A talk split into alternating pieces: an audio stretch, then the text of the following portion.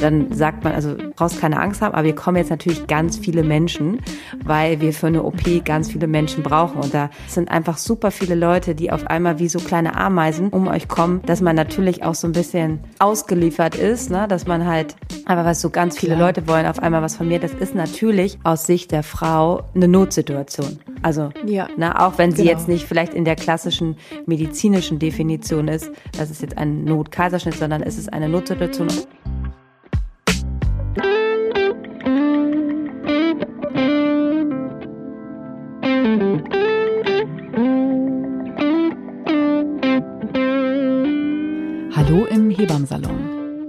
Podcast für deine Schwangerschaft und Babyzeit. Evidence-based und entertaining. Hebammen-Nähkästchen und Tacheles. Leichte Muse und Deep Talk. Und wir sind Sissy Rasche und Karin Dannhauer. Und bevor es losgeht im Hebammsalon, kommt jetzt ein bisschen Werbung. Und wir haben heute wieder Veleda in unserem Hebammsalon und es ist wirklich einfach total schön, dass ähm, Veleda unseren Hebammsalon einfach von der ersten Stunde mit unterstützt. Ja, und darüber sind wir auch total happy. Und heute möchten wir euch nochmal einen echten Klassiker von Veleda vorstellen. Ihr kennt das. Ihr macht die Windel auf von eurem Baby und siehe da, über Nacht oder innerhalb von wenigen Stunden ist der Po total rot geworden, so ein richtiger kleiner Pavian-Popo. Und das ist natürlich nicht so schön. Und da kommt natürlich Veleda mit ins Spiel, nämlich die Calendula Wundschutzcreme.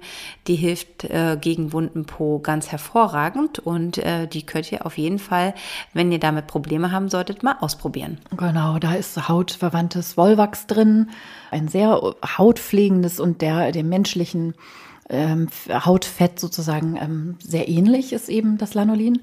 Ähm, und Zinkoxid ist damit drin. Und Zinkoxid hat ja auch eine ähm, Hautzellregenerierende Wirkung. Deshalb wirkt die einfach ratzfatz. Also ein Popo, der einmal pavianrot ist, bisschen von der Creme drauf, schwuppdiwupp, ähm, geht's schnell, dass der dann auch wieder glatt und Babypopo weich dann wird. Und ähm, Bio-Sesamöl ist drin und Calendula ist drin, Kamille ist drin, also einfach alles, was ähm, dem Babypo gut tut.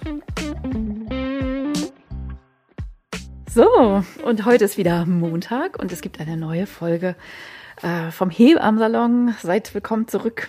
Schön, dass ihr zuhört. Hallo Sissi, meine Liebe. Na? Hallo meine liebe Karin. Auch heute mal wieder übers Telefon. Genau, wir nehmen heute auch wieder remote auf, wie man so schön sagt.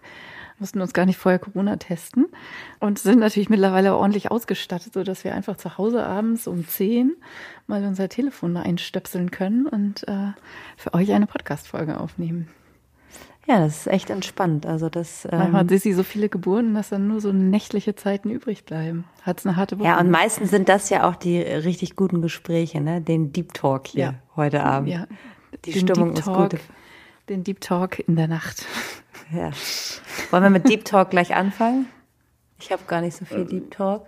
Naja, doch, es war ja wirklich, ähm, ähm ich habe, es war ja Ostern und ja. ich habe über Ostern so ein bisschen ähm, Social Media Pause gemacht. Also habe das wirklich äh, der Sache ganz wenig Aufmerksamkeit gegeben. Du warst ein bisschen mehr da. Ist immer so, wir wechseln uns genau. immer so ein genau. bisschen auf. Und dann kam die große Nachricht. Ich habe es nur bei dir so kurz gesehen, habe gedacht, oh nee, ich habe da jetzt einfach keine Zeit für, weil wenn ich da jetzt reingehe, dann bin ich wieder im Deep Instagram und ähm, das ja. wollte ich nicht. Und ähm, ja, vielleicht einige denken, was reden sie denn da jetzt schon wieder? Kannst du mal aufklären, weil du warst, glaube ich, sehr aktiv und hast da so ein paar Sachen auch geschrieben und hast dich der Sache, ähm, der, mit ja. der Sache sehr auseinandergesetzt und wir reden natürlich über das Verbot von äh, Zytotec äh, genau. in Deutschland.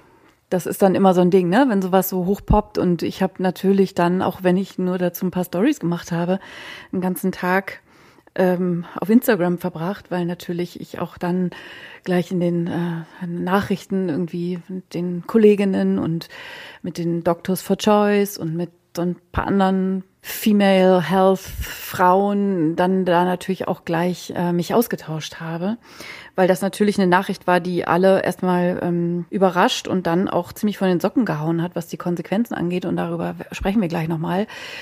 Das Zytotec, dieses Medikament, was für viele Bereiche der Medizin und auch der Frauenmedizin eingesetzt wird im Off-Label-Verfahren, nicht nur für Geburtseinleitung, das ist mit einem Importstopp belegt worden tatsächlich. Also es ist nicht verboten worden, aber es darf laut äh, Bundesamt für Arzneimittelsicherheit eben jetzt nicht mehr in Deutschland importiert werden und das ist somit raus. Und zwar echt Knall auf Fall. Ich glaube, damit hat niemand gerechnet. Ähm, und man denkt so, oh Gott, ich muss mich jetzt Hamsterkäufe machen. Ja, ja, vielleicht können wir das erstmal so ein bisschen sortieren, worum es ging und was die Historie dazu war. Also es ging, es wurde sozusagen angestupst ungefähr vor einem guten Jahr. Da gab es sozusagen in, ich will mal sagen, in den Laienmedien, also die, ähm, die Süddeutsche Zeitung und äh, Teile der ARD waren daran beteiligt, so ein bisschen investigativ journalistisch das Thema Zytotec als Off-Label-Verfahren für eine Geburtseinleitung zu beleuchten. Und da schlugen die Wellen hoch. Das wollen wir jetzt an dieser Stelle gar nicht vertiefen, weil dann hätten wir eine extra Folge nur über Zytotec.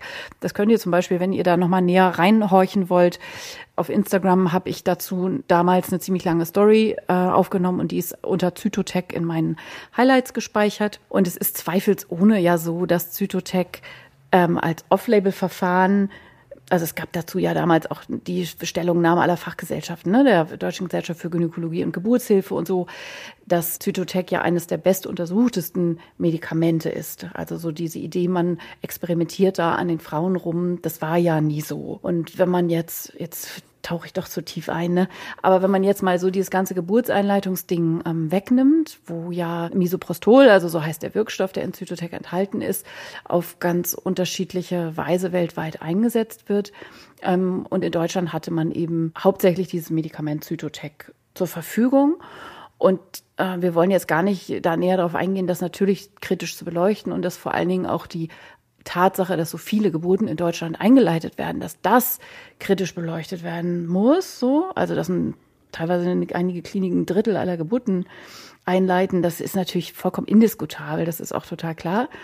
Und es wurde aber, glaube ich, vergessen, und darum ging es jetzt dann im Wesentlichen am Wochenende, dass Zytotec eben nicht nur für die Geburtshilfe in einer angemessenen und viel niedrigeren Dosierung natürlich, als es auch viele Jahre gemacht wurde, dass Zytotec aber vor allen Dingen für andere Bereiche in der Gynäkologie ähm, eine wichtige Rolle spielt, weil Zytotec als Prostaglandin vaginal angewendet primär erstmal auch im nicht schwangeren Zustand den Muttermund aufweicht. Und ob man eine Spirale legen möchte oder eine Frau für eine Gebärmutteroperation vorbereitet, was für einen mit einem weichen Muttermund einfach immer leichter gelingt, als wenn der eben, so wie es seine Art ist, knacke zu ist. Ähm, das wurde, glaube ich, zum Beispiel vergessen. Und in der Behandlung von äh, Fehlgeburten, darüber reden wir gleich nochmal so ein bisschen dialogischer, bin ich hier fertig mit meinem Monolog, ist es einfach nicht wegzudenken, das Medikament. Und ich glaube, dass der politische Hintergrund tatsächlich der war, dass in Deutschland die Anzahl an Abtreibungen, an Schwangerschaftsabbrüchen, äh, die medikamentös mittlerweile ja auch möglich sind, in Deutschland sind es ungefähr ein Drittel aller Abbrüche, äh, dass das Jens Spahn tatsächlich immer schon ein Dorn im Auge war, dass die Frauen nicht sich auf einen OP-Tisch legen müssen und eine Kürette in ihrer Gebärmutter haben müssen, ob jetzt per Saug oder per Kratz, ähm, sondern das zu Hause machen können, dass das irgendwie, glaube ich, auch politische Hintergründe hat, dass das nie so gern gesehen wurde. Ja, und da haben wir den Salat. Es ging vordergründig um die Geburtseinleitung und jetzt haben wir in vielen Bereichen der Gynmedizin dieses unglaublich wichtige Medikament nicht mehr. Ja, und es macht, es macht wirklich so ein richtig so ein Schockmoment, ne? Also es ist ja, voll. Ja, ich habe es erst gar nicht geglaubt, quasi, was das für eine Tragweite hat. Ja, und das, das Schwierige war letztes Jahr schon an der Diskussion, da sind wir beide tief auch eingestiegen, dass halt erst alle Juhu schreien, also wahrscheinlich äh, vor allen Dingen mhm. kein medizinisches Personal, weil natürlich das Problem sind ähm, die äh, vielen Geburtseinleitungen, die ich ja auch immer wieder beobachte und denke, so, das muss wirklich sein, aber das wird uns die Einleitung ja nicht wegmachen. Also, ja. dass ähm, Zytotec ja. jetzt sozusagen ähm, nicht mehr importiert werden kann, das wird ja die Einleitungsquote nicht äh, senken. Und ähm, das ist, glaube ich, sehr falsch verstanden worden. Und da war ja. ja. auch eine große Diskussion auf den sozialen Medien, dass es halt viele Frauen auch einfach falsch verstanden haben und eher gesagt haben, so oh gut, dass das jetzt mal jemand beleuchtet. Aber was mhm. das für einen wichtigen Teil für unsere Entscheidung zu bestimmen, ja. ob ich ein Kind bekomme oder nicht, ähm, ist wie gesagt, also das hat mich wirklich in Schockstarre versetzt ja. und wir jetzt einfach auch die Möglichkeit haben, auch kleine Geburten einfach ähm, nicht mehr so zu Hause zu begleiten können. Das ist einfach, ja, das ist schlimm. Und ja, total schlimm. Und mir haben so viele Frauen geschrieben, die einfach genau das geschildert ha haben. Ne? Also wir wissen beide, ne, so diese Begleitung von kleinen Geburten, dass das sowieso ein Thema ist, was ich will nicht sagen tabuisiert ist, aber worüber wenig gesprochen wird und wo die Frauen einfach viel zu wenig Wahlmöglichkeiten haben. Also die Idee, dass eine kleine Geburt, also eine Fehlgeburt ähm, dass man die eben nicht auf dem OP-Tisch beenden muss, sondern eben zu Hause erleben kann, in Hebammenbegleitung eben gut aufgeklärt zur Wahl gestellt, diese Option zu haben, dass das jetzt plötzlich blown in the wind ist. Es gibt einfach tatsächlich keine medikamentösen Alternativen zu Zytotec. Das ist einfach auch ein Riesenproblem. Also es gibt zwar auch Prostaglandine, ähm, es gibt zum Beispiel auch ein Präparat, das heißt Miso One, aber das ist in der falschen Dosierung. Das hat nur 400 Mikrogramm Misoprostol und nicht 800, die man eigentlich braucht.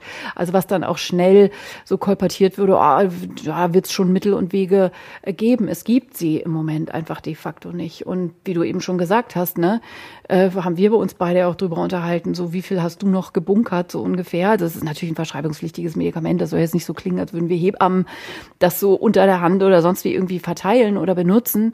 Natürlich, ja, aber gerade Gynäkologinnen, die das auch so begleiten, Fehlgeburten, kleine Geburten, die natürlich auch jetzt denken so, pff, okay, Klar. also ne, Klar. also wir legen uns hier noch schnell einen Vorrat an, solange es das noch gibt. Ne? Mich hat gleich auch eine äh, gute gute Freundin von mir angerufen, Sissy, ich habe noch, ich welche, die ich auch bei äh, ihrer kleinen Geburt begleitet habe und die meinte gleich so, oh Gott, ja. äh, weil sie halt das selber halt auch, wenn man das selber erlebt hat und ähm, wie heilsam das äh, für sie auch war, einfach diesen Prozess zu gehen, ähm, dass wir das zu Hause machen konnten, sie nirgendwo hin musste, dass wir danach mit ihrer Gynäkologin die Nachuntersuchung hatten und wirklich einfach, ja, dieses Spüren dieser kleinen Geburt und so weiter, was natürlich traurig ist, aber für die Verarbeitung ähm, für viele Frauen einfach ähm, der, der bessere Weg ist. Ne? Das ist ja auch nicht für jeden ja. der richtige Weg, aber Nein. dass man halt einfach die Wahl hat, zu bestimmen zu können, wie ich es gerne machen möchte. Und vor allen Dingen viele wissen ja gar nicht, dass es auch so gehen kann. Ne? Genau. Also genau. das ist ja das auch das.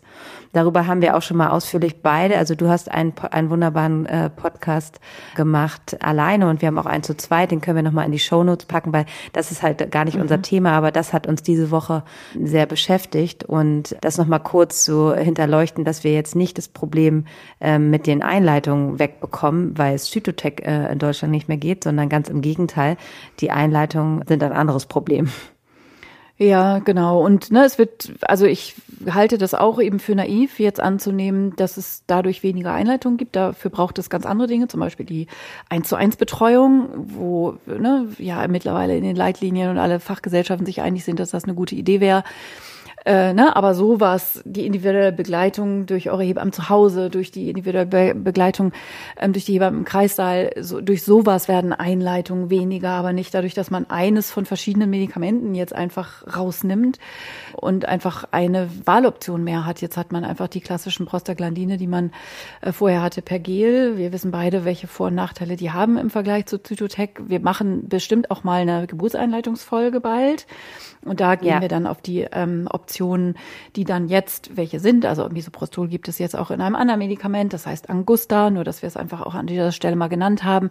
Ähm, aber ja, es ist jetzt erstmal, alle sind erstmal ganz schön konsterniert. Ich habe auch noch keine offizielle Stellungnahme dazu oder Presseerklärung von der Deutschen Gesellschaft für, für Geburtshilfe äh, gefunden. Ähm, ja, und so schön klamm und heimlich hintenrum äh, während einer Pandemie, wo alle mit anderen Dingen beschäftigt sind, und zwar Impfungen und so mm, weiter. Ja, voll. Also Tessa Bücker kann ich ja an der Stelle kurz mal einmal erwähnen. Schöne Grüße, falls du uns hörst. Ähm, hat mir gleich geschrieben, sag mal, meinst du, das war sozusagen ne, Jensis Weg durch die kalte Küche jetzt. Und ich habe erstmal kurz, war total verdacht, habe gedacht, so, hä, der hat doch jetzt anderes zu tun. Aber so ist es ja oft, ne? Im Sommerloch und ja. in solchen Situationen werden mal eben schnell Sachen durchgewunken, äh, weil die mediale Aufmerksamkeit da gerade mal woanders liegt. Und ich, ähm, ja, also ich bin da sehr gespannt, also ich weiß, dass es auch Petitionen und offene Briefe und sonst irgendwie was schon gibt in Vorbereitung dazu. Da will ich jetzt an dieser Stelle noch gar nicht äh, mehr erzählen. Aber ähm, ja, also es ist erstmal ein ganz schöner Schock gewesen. Und gerade unter den Frauen, die kleine Geburten erlebt haben, habe ich ganz viel, also so ist das dann ja auf Instagram, ne, dass man dann ganz viel in den Direct Messages mit Leuten Kontakt hat und man Geschichten erzählt kriegt und so.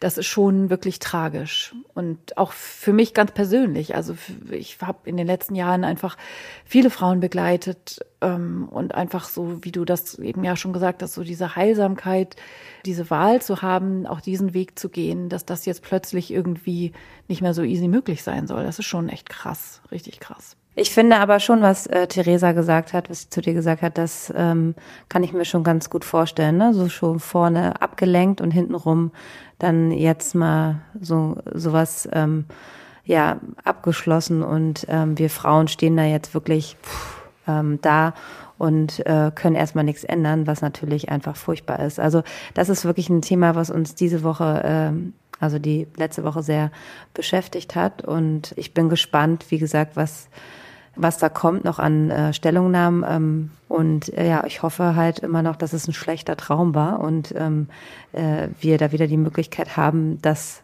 anders zu handhaben. Ja, und es ist mit Sicherheit keine, kein Anlass, um irgendwie Champagnerkorken zu posten, also wie es getan wurde. Also ne, wirklich, also auch an der Stelle nochmal, ne, mein Mitgefühl absolut natürlich an diesen ganzen individuellen Geschichten und Erlebnissen aus Geburtssituationen, die teilweise auch wirklich schlimm und tragisch geendet haben, ne? mit Geburtseinleitung, mit überdosiertem Zytotec. Aber wir reden hier nicht von einem Medikament, was falsch angewandt natürlich auch Schaden anrichten kann.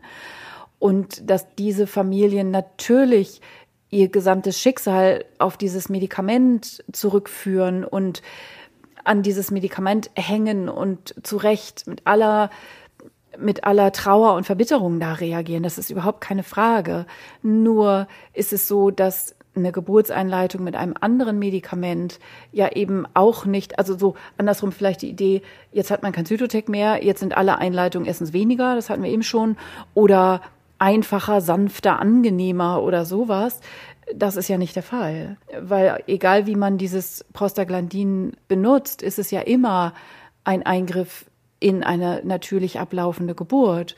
Und ja, also so, ich will da jetzt gar nicht irgendwie tiefer ausholen, das machen wir alles in der extra Folge, aber ja, es war auf jeden Fall äh, für uns alle ein totaler Schock, wie du das gerade gesagt hast, ja. Ja, und Medikamente können, jedes Medikament, wenn man es nicht richtig anwendet, kann halt zu fatalen Folgen führen. Und Geburtshilfe ist so ein sensibles Feld.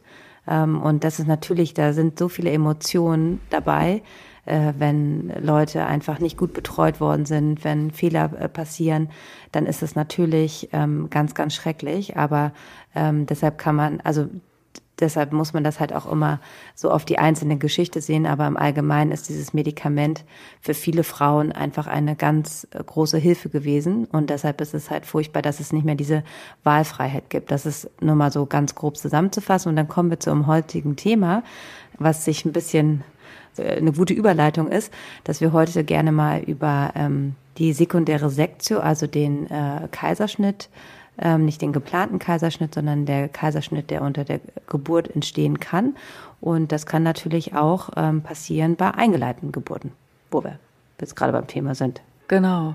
Ja, man, also genau, wenn wir so ein paar Zahlen zwischendurch hier mal so reinwerfen, damit man so ein Gefühl kriegt, ist es ja auch tatsächlich so, dass eingeleitete Geburten bisschen häufiger auch in den Kaiserschnitt münden.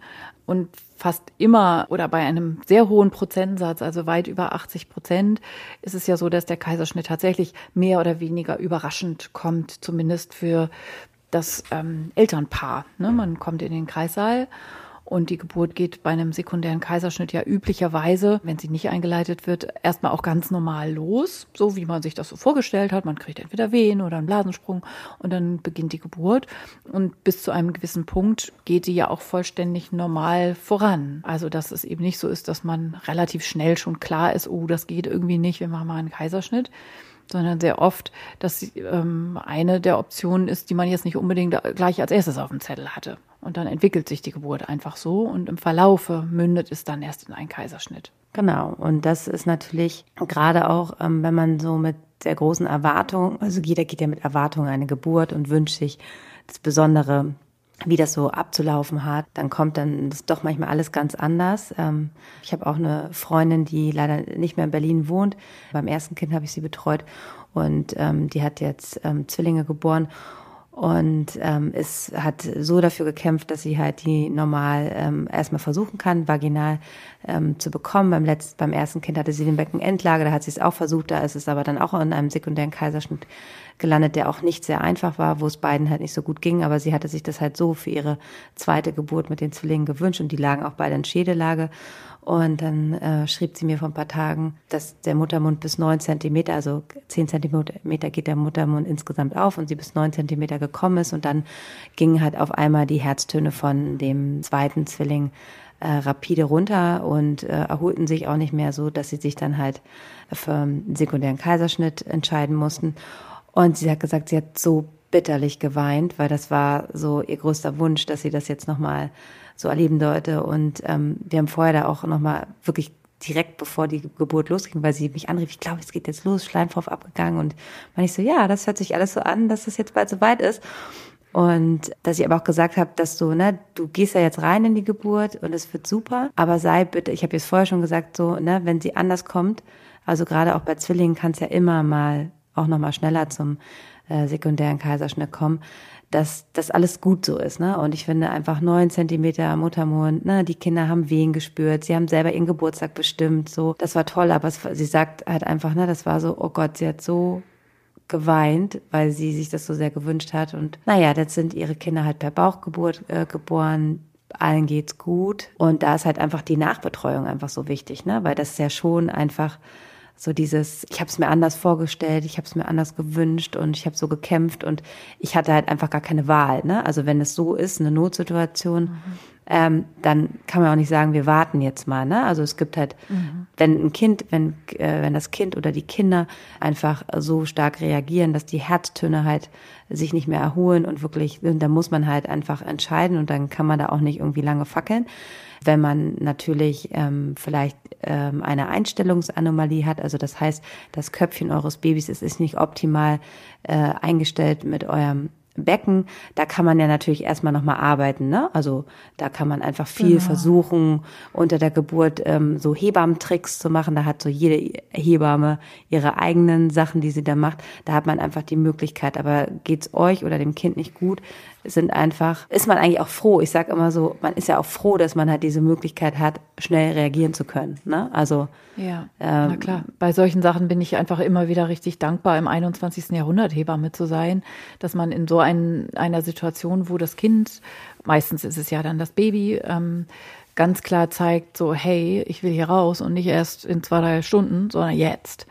Ähm, dass man dann einfach ohne lange zu fackeln in OP fahren kann. Das ist aber selten. Das finde ich auch nochmal wichtig hier an dieser Stelle. Ja, ich auf glaube, jeden das Fall. ist so von dem gefühlten Statistik oder was Menschen so denken oder so, ist das die viel, viel seltenere Variante, wie ein Kind per Kaiserschnitt auf die Welt kommt, äh, aufgrund so einer Notfallsituation. Ja, also ich glaube, es sind unter ein Prozent, ne? Also irgendwie so. Also die richtigen Notsektiones, genau, also so das ist ein richtig definierter Begriff, Notkaiserschnitt. Und das sind äh, so um die ein Prozent, genau. Und wenn man aber, weiß ich nicht, im Rückbildungskurs oder im PKIP-Kurs sich so umhört, ich weiß nicht, wie dir das geht, Sissi. Alle haben Notkaiserschnitte. Jeder zweite Kaiserschnitt Notkaiserschnitt.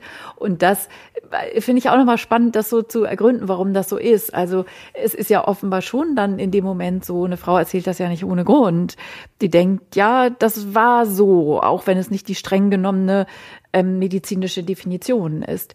Und das heißt ja schon, dass Frauen, die einen Kaiserschnitt erleben, es immer subjektiv mit einer existenziellen Erfahrung von ich sage jetzt mal Notfall, ja auch zu tun kriegen, mindestens emotional. Und das ist dann schon auch ein Grund, das in dieser Weise auch wertzuschätzen. Und das, was du gerade gesagt hast, so diese Nachbetreuung, ähm, finde ich, geht auch viel darum. Also diesen wirklichen, dieses, dieses, diesen Schockmoment ähm, oder diese ähm, gefühlte Gefahrmoment oder sowas, dass einem der echt noch in den Knochen steckt.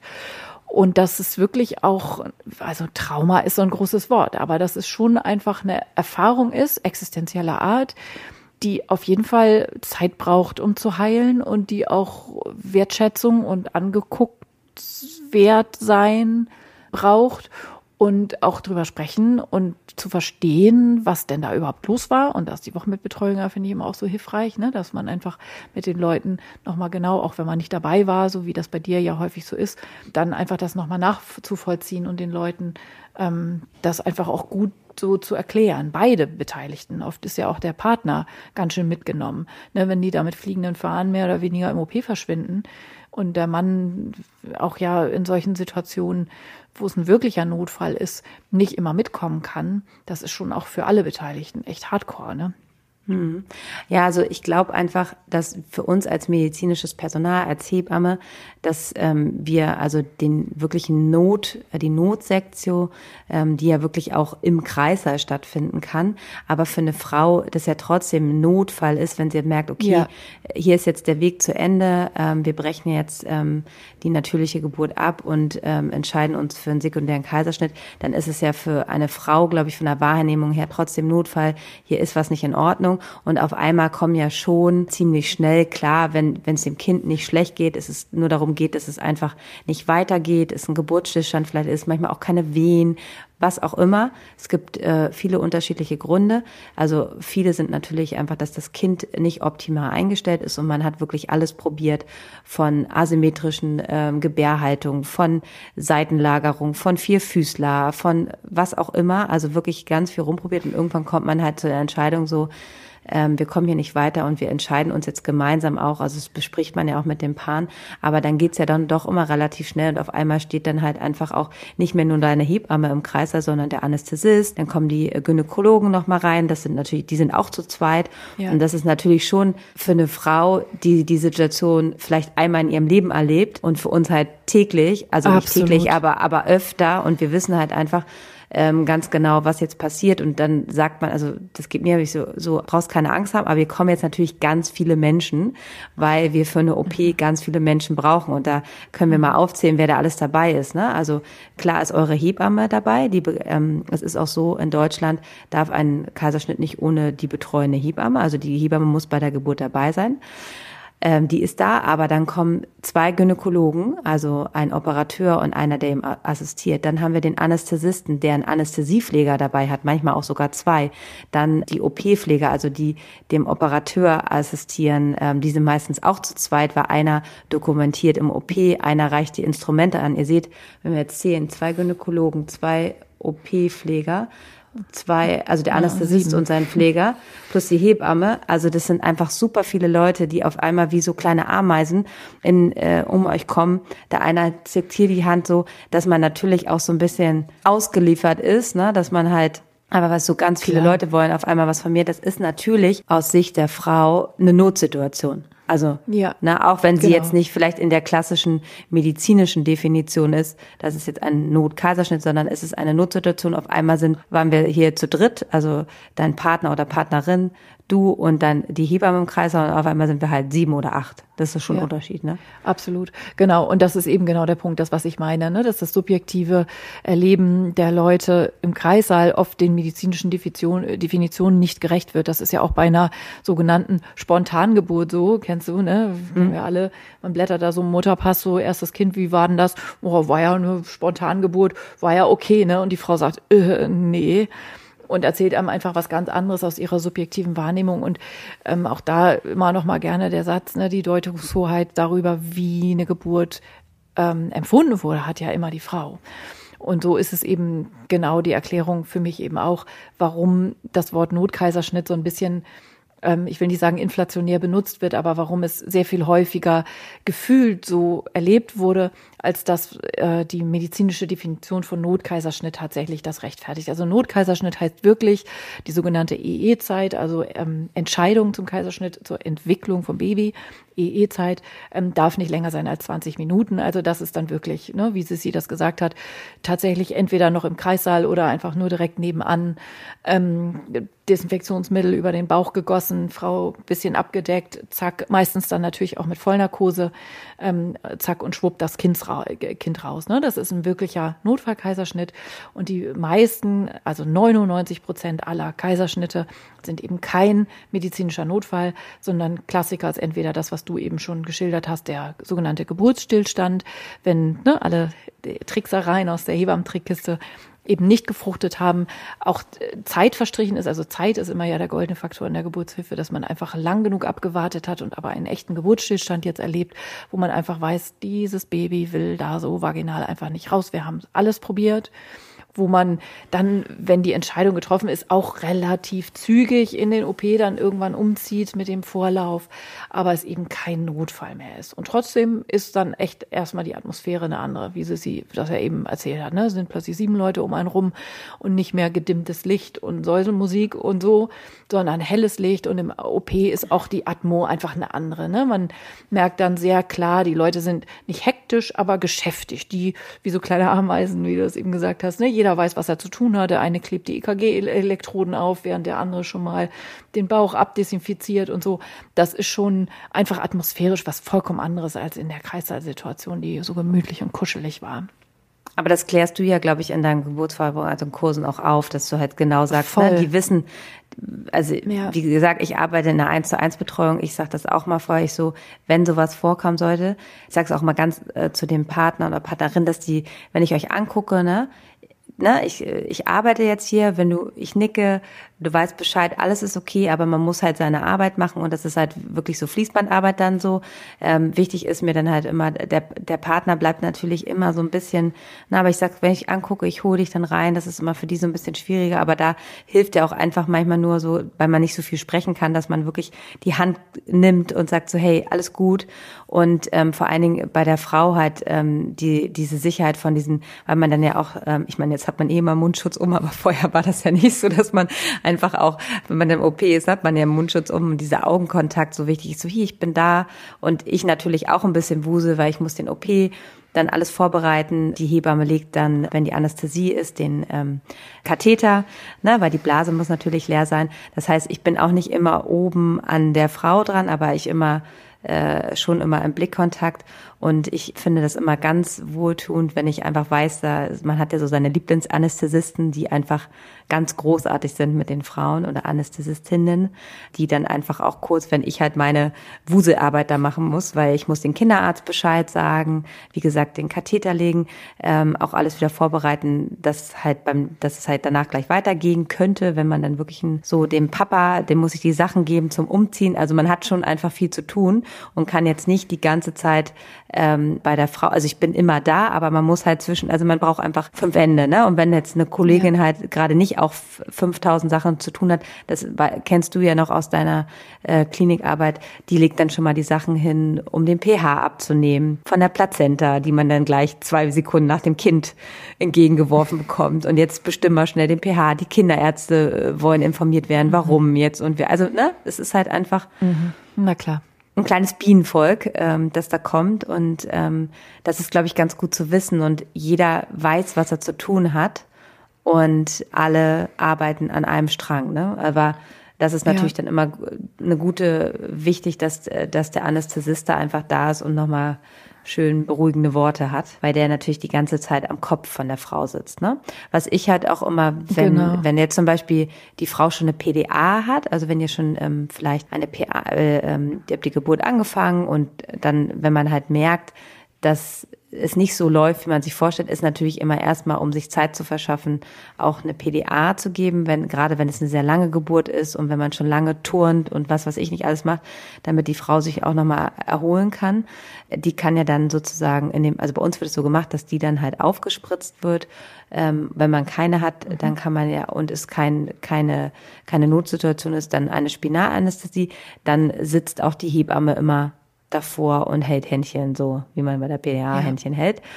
Und das ist halt ähm, einfach schön, da auch zu wissen, dass, dass jemand da ist, ne? Weil man guckt schon immer ja. nach seiner Hebamme, wo sie ist. Na klar. Das ist vielleicht, glaube ich, auch nochmal wichtig, weil ich das eben bei der, bei, bei der Not, bei dem Notfallkaiserschnitt erzählt habe, dass es da eine Vollnarkose gibt, dass, wenn es kein Notfall ist, natürlich so gut wie nie eine Vollnarkose gemacht wird. Ne? Also üblicherweise bekommt ihr, wie Sie das eben schon gesagt hat, habt entweder möglicherweise ja schon eine PDA für den Geburtsverlauf gehabt, dann kann man mit der gleichen PDA als Narkose dann eben mit aufgespritzt, kriegt ihr nochmal ein bisschen anders konzentrierteres Mittel da rein ähm, kann man dann den Kaiserschnitt machen oder ihr kriegt eine Spinalanästhesie. Ihr bleibt aber üblicherweise wach dabei. Ne? Also, dass ihr sozusagen hört, wie euer Baby geboren wird und sozusagen dabei seid und nicht in Vollnarkose. Ja, und dann ähm, der Operateur, wenn wir jetzt gleich mal kurz, also, ne, dann wird das Baby halt geboren und ähm, dann, bei uns ist es immer so, dass es dann immer erstmal der Mutter gezeigt wird, bevor ich das bekomme. Mhm, ähm, klar, und dann richtige äh, Reihenfolge. Äh, richtige Reihenfolge ist ja auch, ähm, und natürlich auch, ähm, dass man die ähm, Nabelschnur auch auch da, wenn es allen gut geht, ausposieren lässt. Ich finde es nur im OP immer so ein bisschen schwierig. Es ist so saukalt, wirklich. Es ist mhm. saukalt und wenn du da die Nabelschnur ausposieren lässt, dann ist es auch äh, immer so ein bisschen, das ist so immer so ein bisschen, was ist jetzt besser? Baby kühlt aus, ne? Und wenn man es auf dann so legt, du kannst es ja auch mhm. nicht zudecken, weil du hast da den offenen Bauch, also musst steril arbeiten.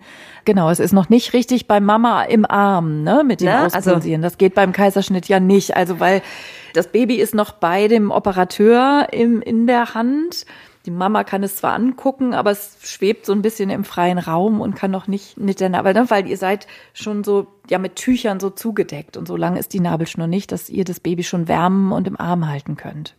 Ja, und dann wird es mir übergeben und ich, also es ist ja auch, wie gesagt, ich rede ja immer noch von der Klinik, in der ich arbeite, dann geht's natürlich erstmal äh, zur Mama und dann können die es begrüßen ähm, und dann ist es bei uns so, dass es einfach einmal der Kinderarzt kurz sehen will. Aber einige Kinderärzte, die dann hören, mhm. das ist da alles gut und es ist ein reifes Kind und es ist nichts, dann sagen die, okay, alles gut, hier, mach du das und dann ist äh, gut. Und dann haben wir so eine Bonding-Gurte und dann stecke ich die da in der OP, wo dann noch weiter operiert wird. Äh, die Babys halt in diesen Bonding-Gurt, so dass sie dann halt auch ähm, direkten Hautkontakt haben wollen. Muss ja. man aber auch immer gucken, wie geht's der Mutter. Ne? Einige Frauen können das manchmal auch nicht, weil es einfach, gerade wenn sie eine lange Geburt hatten, ne? also wir reden jetzt mal ja. was, was 24 Stunden und dann hast du äh, einen sekundären Kaiserschnitt, dann bist du auch einfach fertig.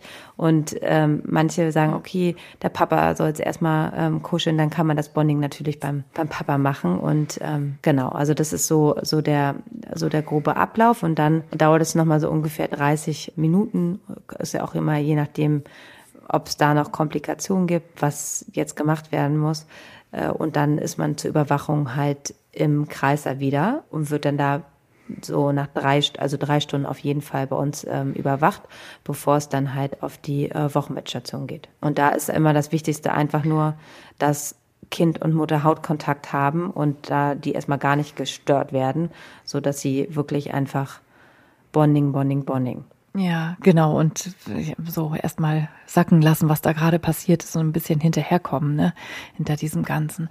Was du eben noch äh, gerade so im Nebensatz gesagt hast, fand ich auch nochmal wichtig. Also du sagtest sowas wie, wenn man so nach 24 Stunden nach einem langen Geburtsverlauf und so. Also das ist auch nochmal wichtig, dass es eben häufig so ist, dass bei einem Kaiserschnitt schon ein langer Verlauf vorher war.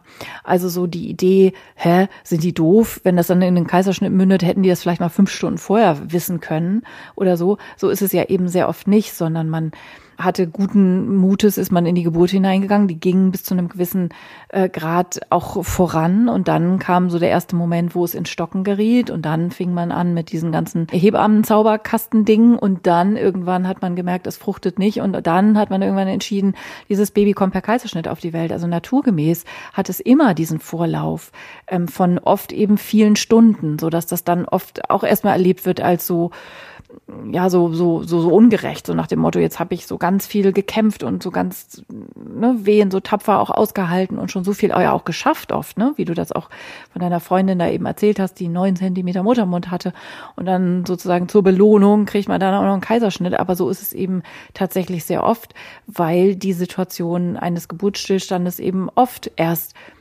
nach dieser ganzen Zeit, wo es dann quasi spannend wird und das Baby sich ins Becken einstellen muss bei Muttermund acht, neun, zehn Zentimetern, dass es da zu diesem Zeitpunkt erst ins Stocken kommt. Also das ist überhaupt nicht ungewöhnlich und auch schon mal gar nicht irgendwie ein ähm, Versäumnis des geburtshilflichen Personals oder der Klinik, dass die alle doof sind und das vorher nicht geschnallt haben oder so, ähm, sondern dass es einfach oft diese Vorgeschichte hat, dass man einfach lange schon auch unter der Geburt war. Ja, aber was ich, also ich bin ja nun ähm, Beleghebamme und habe schon immer oft das Gefühl, dass mir manchmal so ein bisschen so, ja, du wartest so lange und hier und ich habe natürlich auch Zeit, ne?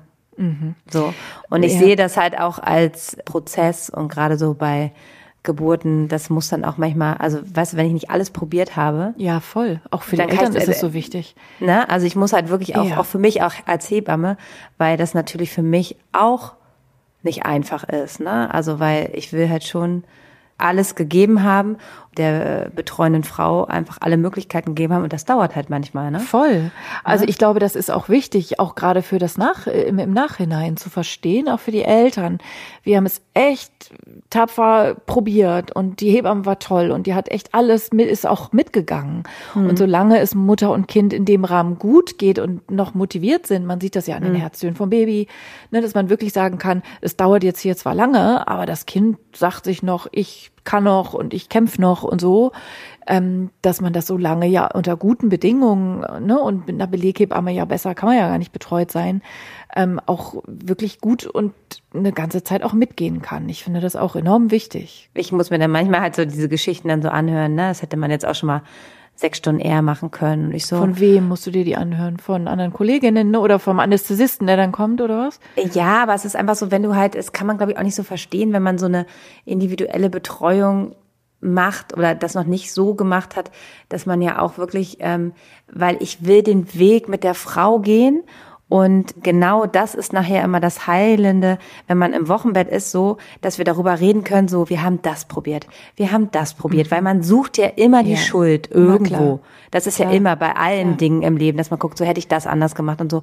Und ich finde, es ist total wichtig, wenn man halt super viel ausprobiert hat. Und ich meine, äh, wenn mir dann jemand sagt, so, ich kann nicht mehr, ich will nicht mehr und wir, wir kommen nicht weit, das ist ja nochmal eine andere Sache. Aber wenn ich sehe, die ist hoch motiviert, Klar. Ähm, es geht beiden gut, dann kann man ja auch wirklich einfach viele Sachen probieren.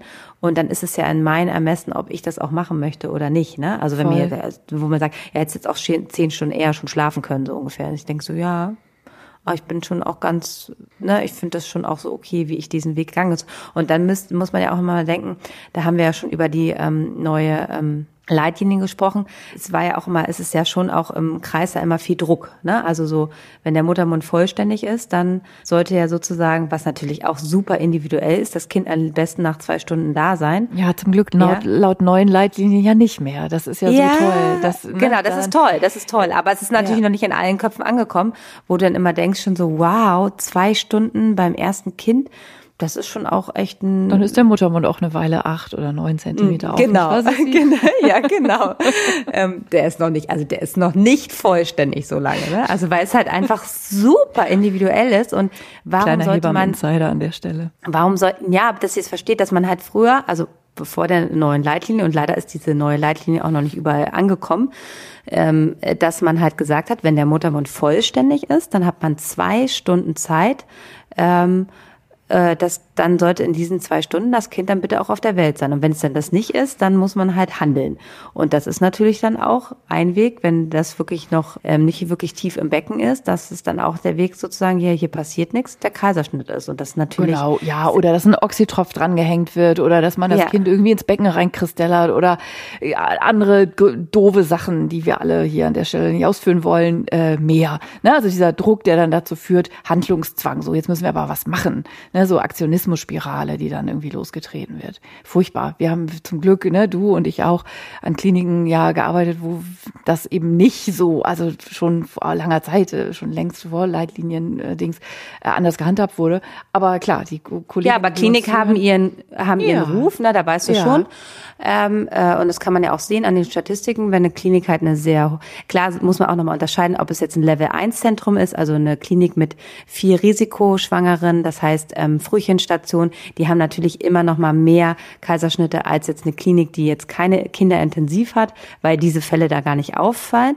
Aber wir kennen das nicht so gut. Man weiß schon ganz genau, wo halt schn schneller äh, sek äh, sektioniert wird. Ähm, ja, als und in anderen Häusern, ne? Klar, in Kliniken, wo man irgendwie genau weiß, ey, mit dem Verlauf hätte die überall sonst in der Stadt äh, schon Stunden vorher ihre Sektio gekriegt und sie hat aber ihr Kind wunderbar vaginal geboren und zwar auch ohne Sauglocke und ohne Gedöns. Es hat nur einfach gebraucht. Ne? Also nochmal, der goldene Faktor in der Geburtshilfe ist Geduld und Zeit einfach immer wieder. Ja, und halt ähm. auch die Umstände, ne? Also mhm. es ist halt so, ja. wenn eine Frau sich nicht sicher und geborgen fühlt, mhm. dann kommt es halt zu Spannung. Spannung macht Angst und das macht mhm. Schmerz. Also das sind halt einfach diese typischen Dinge, mhm. wo, wie ihr merkt, wir kommen immer wieder auf die gleichen Themen in unserem Podcast, dass es halt nicht egal ist, wie wir geboren werden und dass es äh, so wichtig ist, dass Frauen einfach gut betreut äh, sind. Und das nicht nur bei einer Kleingeburt, bei allen Geburten sollten, sollte es Frauen halt ermöglicht werden. Und das ist halt äh, das Thema, was wir einfach haben und das, das, wo man auch immer denkt, so, es ist doch eigentlich so einfach. Und wenn eine Frau diesen Weg gegangen ist, ähm, sie wurde gut betreut und dann, dann ist man äh, landet man äh, doch im OP, aber sie hat diesen Verlauf und selber auch gespürt, dass gut nachbesprochen wird nach der Geburt, dann auch die Möglichkeit gegeben wird von einem Rebonding. Das können wir noch mal kurz erklären. Also wenn eine Frau per Kaiserschnitt geboren hat, dann ist es total toll, wenn man im Wochenbett ihr die Möglichkeit äh, gibt. Das muss nicht sofort sein, nicht in den ersten drei Tagen. Das kann auch noch drei Wochen sein, ähm, wie sie sich auch fühlt und wie es ihr geht, dass man halt äh, das Baby gemeinsam badet das kann unterschiedlich ablaufen. Es kann auch sein, dass die Mutter ist mit dem Baby in der Badewanne ähm, oder der Partner, äh, Partnerin badet das Kind oder die Hebamme badet das Kind. Aber dann kriegt man das wirklich, dann, dann könnt ihr das Baby nehmen und ganz nackt, so nass, äh, nochmal auf euren Körper legen und sollte eine schöne Atmosphäre sein, sollte man vorher alles herrichten und dann einfach gucken, was da passiert. Und wenn man diese ganzen Dinge ja macht und so geht, dann muss es nicht immer traumatisch sein. Ne? Das ist natürlich, dass viele Gefühle hochkommen und dass es halt ähm, anders war, als man sich das vorgestellt haben. Aber wenn das ganze Setting und dann auch die Nachbetreuung gut stimmt, dann gehen auch viele Frauen da gestärkt drauf raus. Ja, total. Also das vielleicht noch, also Rebonding bedeutet einfach, dass man so ein bisschen was von diesem Initialmoment, dass das Baby frisch aus einem rauskommt und noch nackt, warm und nass einem direkt sozusagen wieder in, in, in, äh, in den Armen landet und dass einem das ja so ein bisschen fehlt nach einer Kaiserschnittgeburt.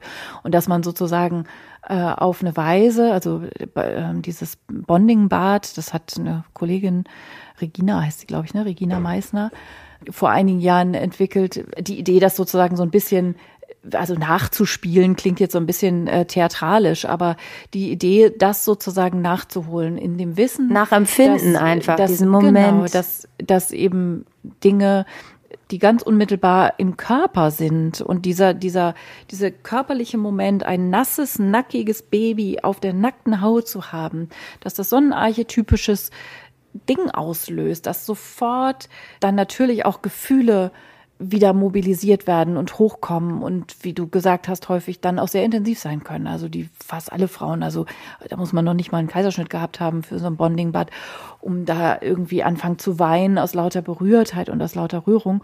Und solche Dinge, wo dann so gespeicherte oder komisch feststeckende Gefühle ins Laufen und Fließen kommen, die sind einfach immer ein guter Schritt ja, das Erlebte sozusagen zu integrieren und so. Und so ein Bondingbad, das ist was ganz Tolles. Das kann da wirklich eine ganz, einen ganz schönen Beitrag leisten. Und wenn ihr das jetzt vielleicht hört und äh, ihr hattet vielleicht einen Kaiserschnitt und ihr habt das vielleicht nicht gemacht, das könnt ihr auch wirklich auch zu jedem Zeitpunkt auch nochmal machen. Ne? Also Kann das ist jetzt nicht Monaten so, noch machen, genau. Ne? Also das ja. ist ähm, und ihr denkt so, oh, das das hört sich gut an, so dann könnt ihr das natürlich auch, ähm, wenn eure Hebamme jetzt schon die Wochenbettbetreuung abgeschlossen hat, könnt ihr das natürlich auch alleine mit eurem Partner oder Partnerin nachmachen. Also es ist wirklich eine ganz schöne Möglichkeit und auch gerade bei Geburten, wo es vielleicht dem Kind nicht so gut geht oder bei einer Frühgeburt, ne, das kann man, es gibt ja unterschiedliche Momente auch, wo Kinder nicht direkt, ähm, wo ihr euer Baby nicht direkt auf die Brust nehmen könnt, weil es halt vielleicht erstmal kinderärztlich versorgt werden muss oder auch der Mutter es nicht so gut geht. Und das ist halt einfach so schön. Und ich glaube auch, das ist wieder so ein Punkt, wo wir hier wirklich ähm, unsere Reichweite mittlerweile auch haben, dass ihr einfach Dinge erfahrt, die ihr vielleicht nicht wusstet, denkt so, ah, cool, mache ich jetzt einfach nochmal und ja. es euch einfach gut tun wird. Ja, ja, das ist auch das immer so schön von euch zu hören, wenn ihr, wenn ihr uns sowas schreibt, so, ne, dass, ähm, ja, wir hier so ein bisschen auch dazu beitragen, solche Sachen ähm, in die Welt zu tragen. Mir fällt dazu gerade eine ganz persönliche Geschichte ein. Ja, raus ähm, damit. Weil du das so sagtest, so, ne, das kann man auch jederzeit noch machen. Ich habe ja damals, als meine große Tochter geboren wurde, die übrigens gestern 16 geworden ist, Crazy, oh. hey. Mitten im Lockdown wird man 16. Happy Birthday, genau. Ich hatte ja damals, als ich schwanger war und in ihrer Babyzeit und auch noch lange in ihrer Kleinkindzeit, ähm, diesen grandiosen Ferienjob sozusagen auf Helgoland. Und das ist ja äh, eine ganz winzige Klinik da auf Helgoland. Und ich hatte dann natürlich einen Generalschlüssel für alles. Und die hatten so ein ganz kleines Bewegungsbad unten, also so ein Schwimmbad. Und das konnte ich dann einfach benutzen, weil da war natürlich nie jemand. Also es war auch irgendwie ganz, also ne, war, stand mir offen. Das war halt ganz warm, wie so ein Bewegungsbad halt ist. Ich weiß nicht, 30 Grad warm oder so. Äh, wärmer. Äh, Therme oder noch wärmer, I don't know. Und dann bin ich mit ihr dann immer ähm, abends in dieses Bewegungsbad gegangen. Und ähm, also war, konnten da beide dann natürlich nackig sein und so. Und das war so brusthoch, das Wasser. Und es war ganz, ganz toll. Also es war ganz wow. schön, mit ihr so im Arm einfach da so zu sein und da rumzuschwimmen und zu kuscheln und zu paddeln und so. Das war wunderschön. Und da Babyschwimmen also, exklusiv auf Helgoland. Äh, voll, voll.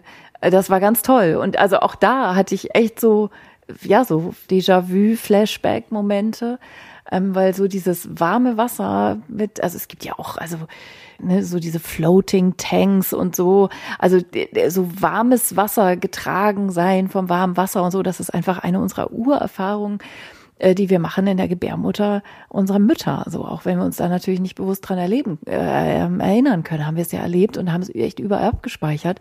Und all, all sowas abgespaced, äh, abgespaced wird dann eben auch reaktiviert.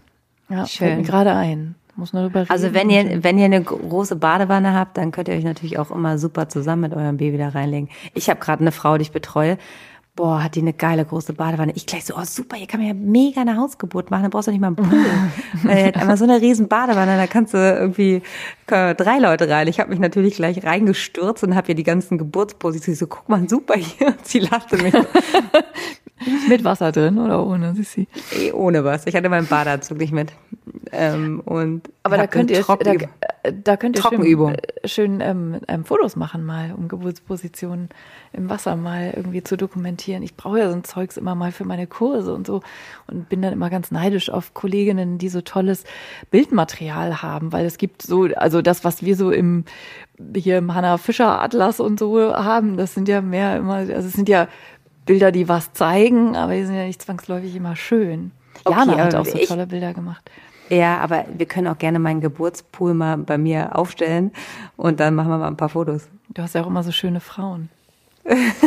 ich weiß, aber ich kann mich da auch reinsetzen für dich ja, in eine Trockenübung. Wir machen Kissen. Natürlich. mit dem Kissen unterm Bauch, also damit wir mal ein paar schöne Fotos haben. Aber ja, das ist natürlich ähm, äh, wirklich toll. Also Baden ist sehr heilend und ähm, ja, also wer das jetzt sich hier inspiriert fühlt, da freuen wir uns natürlich über eure Nachrichten und ähm, generell ähm, ist es immer schön, wenn ihr uns ähm, Feedback gebt, wenn äh, wir eure Geschichten hören. Wir lesen das. Wir können natürlich nicht überall immer zurückschreiben, aber wir nehmen das auf und äh, freuen uns äh, wirklich sehr.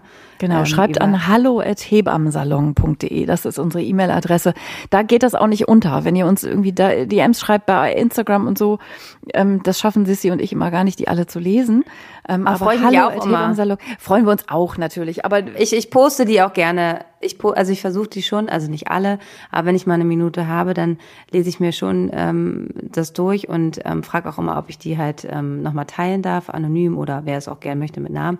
Das ist halt schon auch immer schön. Also wir freuen uns generell immer über eure Nachrichten und äh, danken euch sehr für ähm, die äh, treue Followerschaft, die wir jetzt hier schon haben. Wir kommen jetzt gerade so ein bisschen ab hier vom, äh, vom Thema, aber ich glaube, wir haben heute so, uns war es total wichtig, mal so, ähm, dass wir jetzt endlich auch mal, ähm, wir reden ja immer über Spontanpathos, jetzt auch mal einfach, ähm, wenn eine Geburt einfach in der Bauchgeburt endet, ähm, zu sprechen und äh, dass ihr alle Heldinnen seid, weil das ist halt, glaube ich, auch einfach dieser unheimliche Druck und ja, von absolut. außen und das ja, merkt natürlich. man auch bei Social Media, also diese, diese ganzen, ist ja in allem so, es ist ja im Wochenbett so, ist in der Schwangerschaft so und das ist, macht natürlich einfach ganz, ganz viel, ne? Dieses perfekte und easy und äh, wir machen ähm, Hypnobirthing und dann läuft das alles schon. Das ist natürlich dann immer so, wenn es einen dann, äh, wenn man dann in der Geburt ist und denkt so, puh, das ist dann doch gar nicht so alles so easy, sondern das Voll. ist halt, das überrollt einen dann an vielen Stellen auch so und das ist halt, ähm, glaube ich, total wichtig, einfach diese Aufklärungsarbeit, die wir hier ja. immer bringen, dass ihr einfach genau richtig und gut genug seid, was ihr da geschafft habt. Absolut. Und stolz und, auf euch seid. Äh, total. Ich finde ja auch dieses Wort Bauchgeburt so schön. Das gibt's ja noch nicht so lange. Also das ist mhm. ja auch so ein Social-Media-Phänomen, ähm, über Dinge zu sprechen, über Dinge ehrlich zu sprechen, auch hinter die Dinge zu gucken. Also diese ganze Emotionalität, die eben damit zusammenhängt, ne? wie dieses ja, so ein bisschen so diese hohe Latte, die man sich manchmal selber legt oder einfach sich so ein, so ein hohes Ideal auch von, von, Geburt so auferlegt und dann so doll enttäuscht ist natürlich, wenn es, wenn man einfach auch von diesem Wunschtraum einer Geburt, so wie man sie sich ausgemalt hat, erstmal Abschied nehmen muss und dass das ein Prozess ist und dass es wichtig ist, dass die Tränen geweint werden dürfen und ähm, dass das alles ja einfach ein Weg ist, ne, dass dann auch ähm, irgendwann darauf zu blicken und zu sagen, es war zwar nicht Wunschkonzert, aber es war so, wie es war und es war gut und es war okay. So, ne? Und ähm, genau, wenn wir. Und wenn man auch mehr Hilfe braucht, ist es auch okay, ne, um diese ja. Sache zu verarbeiten. Na klar. Also es gibt ja mittlerweile genau. einfach so viele tolle Möglichkeiten, ähm, Therapeuten, die da wirklich tolle Sachen anbieten. Ich denke gerade an Hannah von Instagram, die es mit ihrer Kunsttherapie macht. Ja. Ich habe eine tolle Kinesiologe, mit der ich zusammenarbeite, ähm, die mich da ganz toll unterstützt, wenn ich halt diese ähm, besonderen Fälle habe, da wo einfach nicht nur auch die Hebammenbetreuung ausreicht. Auch das ist okay und richtig, ne? Und dann, wenn ihr merkt, da ist halt einfach noch was so tief in euch, und das kann auch Jahre später sein, dass ihr euch da einfach ähm, ähm, Hilfe sucht und das ist auch okay. Ja, ja, absolut. Das ist auch total ähm, wichtig, auch dann diesen Schritt zu gehen. So, wir Frauen sind ja auch oft so drauf, ach, geht schon irgendwie so, ne? Naja, ist halt der Spruch von außen, sei doch einfach froh, Kind ist gesund, ja. du bist gesund, das ist ja immer so dieser typische Spruch, ne? Jetzt ja. stell dich nicht so an, ihr seid ja alle gesund und keiner ist irgendwie umgekommen, so. Ja. Und das heißt aber nicht, dass, äh, dass da einfach Gefühle sind und Emotionen, die, die einfach, ähm, die einfach wichtig sind, dass man sie lebt und dass sie auch besprochen werden, ja. ähm, damit damit man auch wieder heilen kann. Ne? Ja, Weil das voll. ist halt einfach, und das ist ja auch, ob es nun eine Bauchgeburt ist oder auch eine Spontangeburt, das kann dir ja da genauso gehen. Also da kann ja auch Dinge nicht so laufen. Und ähm, die, das außenstehende Personal, die das macht, sagen, ja, ist doch alles super, aber die, die Frau hat es einfach ganz anders empfunden. Also deshalb, euer Gefühl ja. ist immer das Richtige. Ja. Und ich finde das auch so ähm, spannend. Ich behandle die Narbe ja auch oft äh, so nach einer gewissen Zeit. Also so ganz zu Beginn äh, muss die erstmal heilen und braucht ganz viel Ruhe und Zuwendung und Sanftheit und so. Und wenn dann die Wundheilung abgeschlossen ist und die Narbenbildung beginnt, so am Ende der ersten Woche, zweiten Woche und überhaupt so dieses auch die Wunde, die Narbe zu berühren, ist für die Frau ja oft auch erstmal so was ganz ähm, respektvolles, also so da überhaupt wieder hinzufassen oder hinzugucken auch.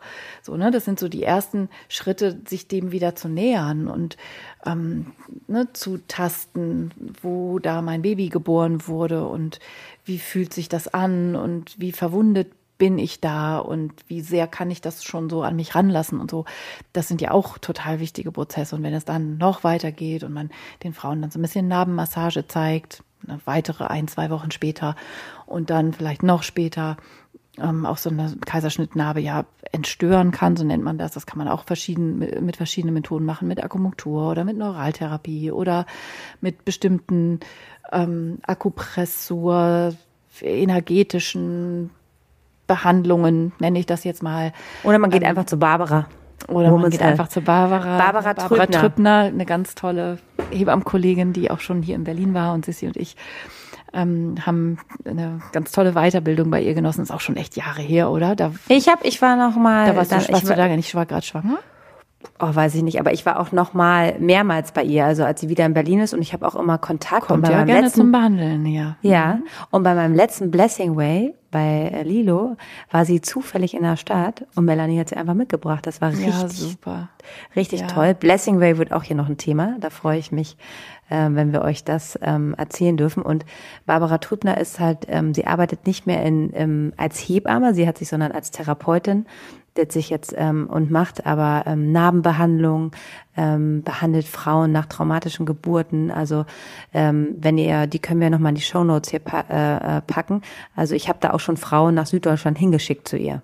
Ja, und sie hat ja auch mittlerweile etliche Kolleginnen aus- und weitergebildet, mhm. ähm, die mit ihrer Methode arbeiten. Aber klar, bei Barbara herself zu sein, ist natürlich immer besonders toll. Schon immer nice. Ähm, wirklich, das ist einfach so richtig so eine Hebamme, wie man sich die vorstellt. Ne? Hat so ein bisschen genau. Hexenaspekt im besten Sinne. Ähm, und die ist echt ganz schön abgefahren drauf. Ja. Hat aber einfach super viel erlebt. Ähm, Total. Und auch in ihrem Leben in ihrem Leben und ich weiß gar nicht, wie viele Jahre die Hebamme äh, schon ist und hat einfach diese ganze Weisheit, die sie im Laufe ihrer Zeit äh, gelernt hat, einfach in äh, diese, sie nennt es halt Woman's Health, ähm, hat sie das alles so zusammengefügt, diese unterschiedlichen ähm, Therapiemöglichkeiten. Und das ist halt super abgefahren. Und also ich habe mich auch schon von ihr behandeln lassen, ähm, also eine Narbenbehandlung bei ihr gemacht und das ist einfach, also das kann ich wirklich sehr empfehlen und packen wir euch auf jeden Fall hier rein. Was ich noch gerade sagen würde zum Abschluss, weil ich bin ja immer der Abschlussmaker hier, ähm, Pflege, ähm, ich würde total gerne eine Folge machen und bin gespannt äh, zur Pflege ähm, nach Kaiserschnitt im Wochenbett. Das ist, glaube ich, ja. ein Thema, ja. ähm, was wir nochmal aufgreifen sollten und äh, Stillen im Wochenbett. Kaiserschnitt ist ja auch. Das würde jetzt den Rahmen heute ähm, sprengen. Aber ähm, was total wichtig ist, wenn ihr einen Kaiserschnitt hattet, das bedeutet nicht, dass eure nächste Geburt ein geplanter Kaiserschnitt sein muss, sondern auch diese diese Zeit, äh, ne, wo man denkt, so, oh, jetzt habe ich irgendwie neun Zentimeter hier mich abgequält und so, und dann, äh, das kommt euch bei eurer nächsten Geburt auf jeden Fall zugute. Und die, ähm, da hoffentlich weißt du eine Zahl, aber die, die Zahl ist super hoch, dass ähm, Frauen, die einen sekundären Kaiserschnitt hatten, äh, bei der nächsten Geburt eine vaginale Geburt haben, ist, ist auf jeden Fall.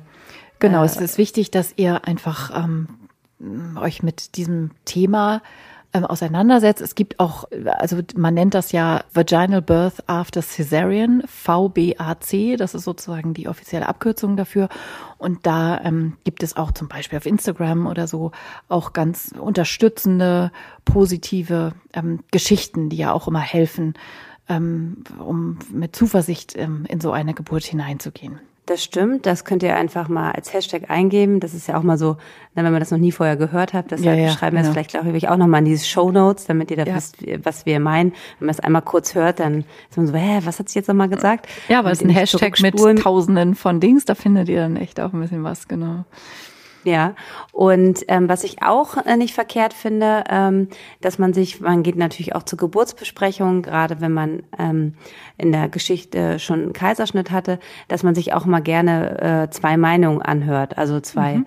Geburtskliniken, mhm. Äh, weil da sind ja auch die Geburtskliniken unterschiedlicher Meinung, so dass ihr dann einfach guckt, wo fühlt ihr euch am wohlsten und am besten auch aufgehoben ähm, mit eurem Weg, den ihr dann halt beim zweiten Mal auch gehen möchtet. Das finde ich nämlich auch immer ähm, ganz wichtig. Genau. Ich habe dieses Jahr auch ähm, auf jeden Fall noch ähm, Zustand nach Kaiserschnitt und ich bin super optimistisch. Also wir arbeiten auch schon ganz viel in der Schwangerschaft. Ich arbeite auch immer gerne mit einer Osteopathin zusammen, die auch nochmal guckt. Mhm. Und ähm, also das ist wirklich, also ich habe viele Geburten, wo das immer gut klappt. Also und ich finde das auch mal wichtig, ähm, dass man die positiven Geschichten hier auch erzählt, so dass ihr wirklich, dass ihr diese ganze Wehenarbeit, die ihr gemacht habt, die war auf jeden Fall nicht umsonst. Und ja, euer Muttermund ist schon mal aufkämpft. Genau. Ja der ist schon mal aufgegangen, der erinnert sich wieder. Ja. Und das ist auf jeden Fall richtig wertvolle Arbeit und die war nicht umsonst. Und das finde ich einfach nochmal ganz abschließend hier zu unserem heutigen Podcast auch Voll. ganz gut, so dass ihr einfach echt was Großartiges geleistet habt. Und ähm, ja, positiv bleiben solltet, ähm, auch auf vielleicht auf eure nächste Geburt. Unbedingt, genau. Ach, was, was wollte ich noch ein bisschen, äh, wollte ich noch mit dir erzählen? Das war ja wirklich neulich so lustig mit Montgomery. Wir haben es ja dann äh, aufgeklärt. Das fällt mir gerade so ein, weil Ach, ich jetzt Grace Anatomy. Ich so, hä, Montgomery? Ja. ja, ja, genau. Wir hatten ja den Podcast zum Thema Stillen und um, haben über die Montgomery-Drüsen äh, gesprochen. Und ich meine so, ja, bei Grace Anatomy, da heißt doch auch eine äh, Montgomery und du meintest so, nee, nee. Und ich so, doch. Und, aber jetzt habe ich schon wieder ihren Vornamen vergessen. Das ist Addison. halt die, die erste, Addison? Addison Montgomery, genau, die erste, Addison. die erste Frau von von Derek. McDreamy, genau. Yeah. Ja. Also ich bin ja bei der letzten Staffel und da kommt halt jede Woche eine Folge raus und ich habe jetzt noch eine gut und die ist echt geil, die Staffel. Also ich weiß ja nicht, wo du jetzt gerade bist. Ja, ich bin fertig mit allem. Ich habe alle geguckt, nur die noch nicht. Achso, du, du warst jetzt sozusagen, der Schluss war die Hochzeit? Nee, was ist, mhm. was ist dein Schluss? Ähm, Nee, nicht die Hochzeit. Nee, nee, also wir wollen ja jetzt auch nicht zu sehr spoilern mit. Oh Gott, wir dürfen ja nicht, wenn ihr das noch gerade guckt. Ne? ähm, Genau, aber äh, das Gegenteil aber, von der Hochzeit. Ja, also äh, es geht um Richard unter anderem und so. Ja, genau. Aber äh, so, wir wollen jetzt nicht weiter. Aber ich bin, ich bin durch. Also mir fehlt sozusagen nur noch die aktuelle Staffel und ähm, mal gucken, ob ich es aushalte oder die schon heimlich, heimlich auf Amazon Prime. Ich würde sagen, du solltest sie heim, heimlich. Äh, geht auch ganz viel um Corona, gucken. ne?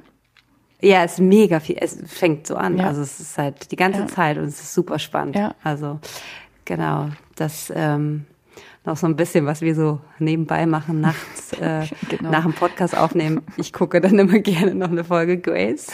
Und ich habe auch noch eine Folge This Is Us. Also, uhu, die habe ich mir aufgespart. Oh, ich komme im Moment noch nicht mal echt zum Netflix. Ne? Ich schlafe dann einfach nach zehn Minuten ein, weil ich irgendwie, hm. dann gehe ich lieber mit dem Podcast ins Bett.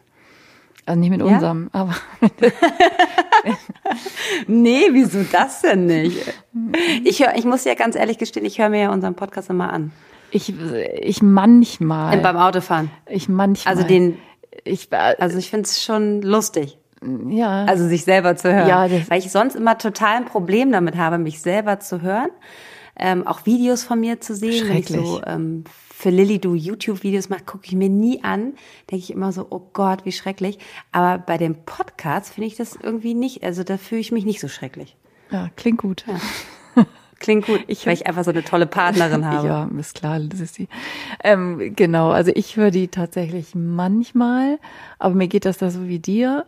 Und auch, dass ich im Moment so wenig Zeit habe, dass ich dann irgendwie, keine Ahnung, gefühlt sowieso schon immer meine Ohrstöpsel drin habe und irgendwie telefoniere oder irgendwie was mhm. mache oder sowas, dass ich irgendwie zwischen. Ja, du fährst ja auch nicht so viel Auto wie ich. Das stimmt. Ich mache meine Hausbesuche ja alle auf dem Fahrrad, weil ich nur hier in der Gegend Hausbesuche mache.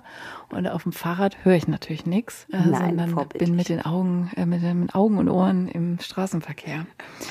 Besser ist das. Also mein Herz, ähm, es war sehr schön mit dir ähm, und es war sehr schön mit euch. Und wir freuen uns, ähm, in einer Woche wieder mit euch gemeinsam hier im Hebammsalon zu sein. Ich glaube, es geht um Sex. Ach echt, haben wir die Schwangerschaft und nach der Geburt. Oh ja. Nee, also wir haben auf jeden Fall in unserem Redaktionsplan, ich habe heute nochmal nachgefragt, weil ich denke, was, was sollen Karin und ich dann aufnehmen? Ja, ähm, Sekt, also wir hatten, wir haben besprechen das natürlich vorher, aber dann steht, ähm, beim nächsten Mal kommt ähm, Sex in der Schwangerschaft und nach der Geburt. Ah, ja, sehr gut. Also dann Girls. Ist, welche, einen besseren Cliffhanger gibt's ja wohl gar nicht. Nächste genau, Folge genau, also, schon, schon, schon gebombt. Habt eine gute Woche, bleibt gesund, bleibt gesund. und ähm, bis bald im Hebammsalon. Bis bald. Tschüss. Ciao. Das war der Hebammsalon mit Sissi und Karin. Produktion Lisa Golinski, Redaktion Julia Knörnschild.